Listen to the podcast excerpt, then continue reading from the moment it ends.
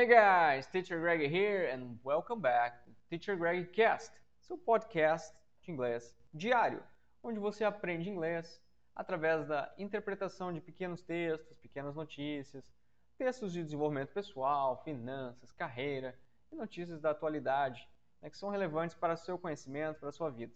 Mas o mais importante, você está aprendendo inglês, está ganhando vocabulário, está aprendendo estrutura, gramática e tudo mais. Ok?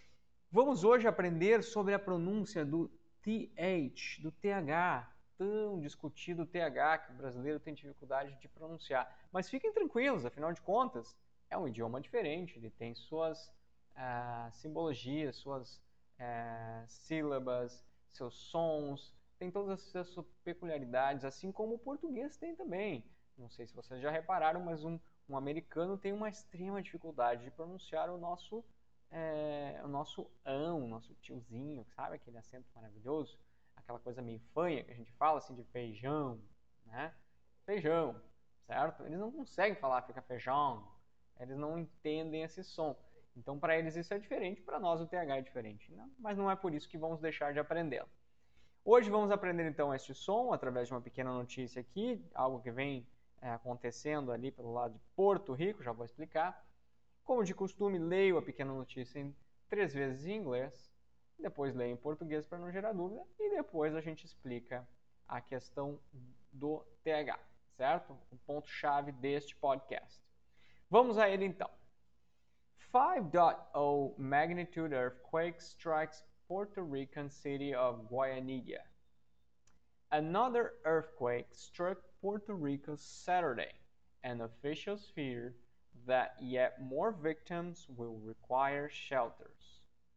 The 5.0 magnitude earthquake belted the southern coastal town of Guayanilla at a shallow depth, prompting fears that already shaky infrastructure could be further devastated. Mais uma vez, em inglês novamente. 5.0 magnitude earthquake strikes Puerto Rican city of Guayanilla. Another earthquake struck Puerto Rico Saturday, and officials fear that yet more victims will require shelters. The 5.0 magnitude earthquake belted the southern coastal town of Guayanilla at a shallow depth, prompting fears that already shaky infrastructure could be more devastated. Perdão, could be further devastated. 5.0 magnitude earthquake strikes Puerto Rican city of Guayanilla. Another earthquake struck Puerto Rico Saturday, and officials fear that yet more victims will require shelters.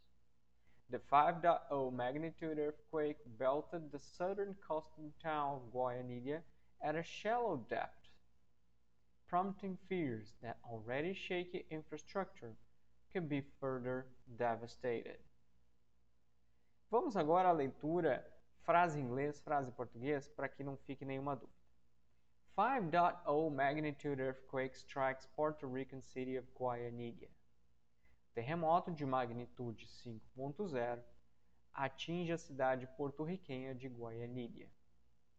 Another earthquake struck Puerto Rico Saturday, and officials fear that yet more victims will require shelters. Outro terremoto atingiu Porto Rico no sábado, e as autoridades temem que ainda mais vítimas precisem de abrigos. The 5.0 magnitude earthquake belted the southern coastal town of Guayanilla at a shallow depth prompting fears that already shaky infrastructure could be further devastated. O terremoto de magnitude 5.0 atingiu a cidade costeira sul de Guayanilla, a uma profundidade rasa, procurando, perdão, provocando temores de que infraestruturas já abaladas possam ser ainda mais devastadas. Por que isso? Porque não é o primeiro né, terremoto que atinge esta região, que atinge Porto Rico. Então, por isso que eles temem que infraestruturas que já foram abaladas por outros terremotos recentemente venham ainda a ser né, mais abaladas e por fim devastadas, ou seja, cair ao chão, né, cair, vir ao chão de vez, de uma vez só. E isso sim é muito preocupante. Se já temos infraestruturas, né, já temos residências e, é, e, e demais estabelecimentos, sejam eles comerciais, públicos, privados, né, não interessa.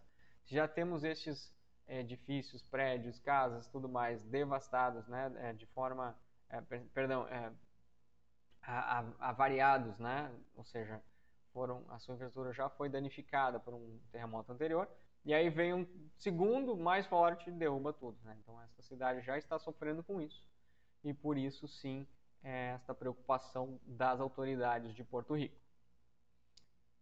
Se você não viu nada sobre isso, procure na internet, né? Talvez você tenha aí sim uma forma de ajudar essas pessoas, né? Já não é pequeno o número de pessoas que estão procurando abrigos, né? Fornecidos pelo governo para passar por esse período difícil que é quando um terremoto os atinge. Mas vamos aprender aqui sobre a pronúncia do TH. Primeiro deles já aparece na palavra-chave desta notícia, terremoto que em inglês se diz earthquake, earthquake. Depois temos um another, another, another. Depois temos um that, that. Lá embaixo temos de novo earthquake, temos a palavra southern, southern. Depois temos a palavra depth, depth. E temos de novo that, that. E novamente lá no fim temos um TH, further, further. Olha como este pequeno trecho de notícia já traz tantos THs assim para deixar nossa cabeça doida. Mas o que é relevante sobre o TH? Existem dois sons principais sobre o TH. Ambos têm a mesma forma, vamos dizer assim, física de serem executados. Como que é isso? A gente precisa colocar a língua entre os dentes para fora da boca. Claro que não é não é aquela língua totalmente para fora, né? Vamos dizer que sai aí um centímetro, talvez um pouco menos de língua para fora da boca, meio centímetro. Então o que, que você vai fazer? Você vai colocar a língua entre os dentes, com meio centímetro para fora da boca e vai assoprar. Cuidado para não cuspir, né? Certo? E o segundo som, que tem a mesma forma, você vai colocar a língua entre os dentes, com meio centímetro para fora. Claro que meio centímetro é uma dica, né? Você pode, talvez você possa um pouco mais, um pouco menos, enfim, cada um tem uma, uma pronúncia. Mas você vai fazer isso, mas vai vibrar a sua garganta ao mesmo tempo. Sabe aquela, como se você estivesse imitando um celular vibrando sobre a mesa com um silencioso, tipo assim, hum, hum, sabe esse som? Assim, zzz, zzz. Este som você vai fazer com a língua entre os dentes, com um pouquinho para fora, assoprando. Tá vendo? É este som. Então vamos às palavras que vimos agora.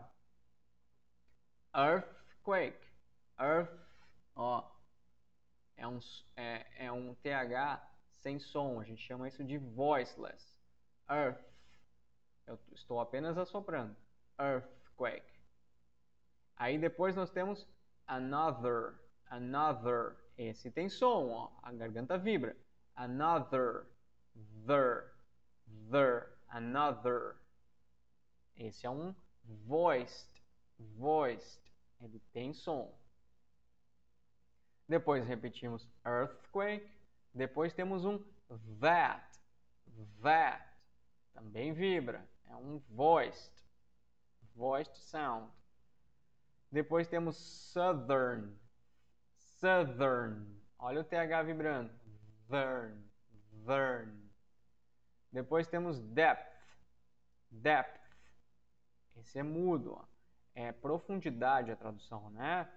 Depth. É um D-E-P-T-H. Depth. Então nós temos um P mudo e um TH só sem som.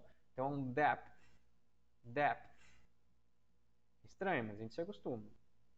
Prompting fears, that. Repete o that. E por último temos further. Further. Novamente, voiced.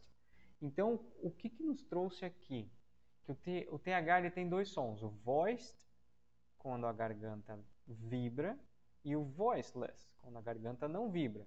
Em ambas as situações, a nossa língua sai um pouquinho para fora da boca entre os dentes e a gente assopra. Então vamos aos exemplos mesmo do texto. Olha só, um th voiced, né? um th com som. This, that, these, those, then.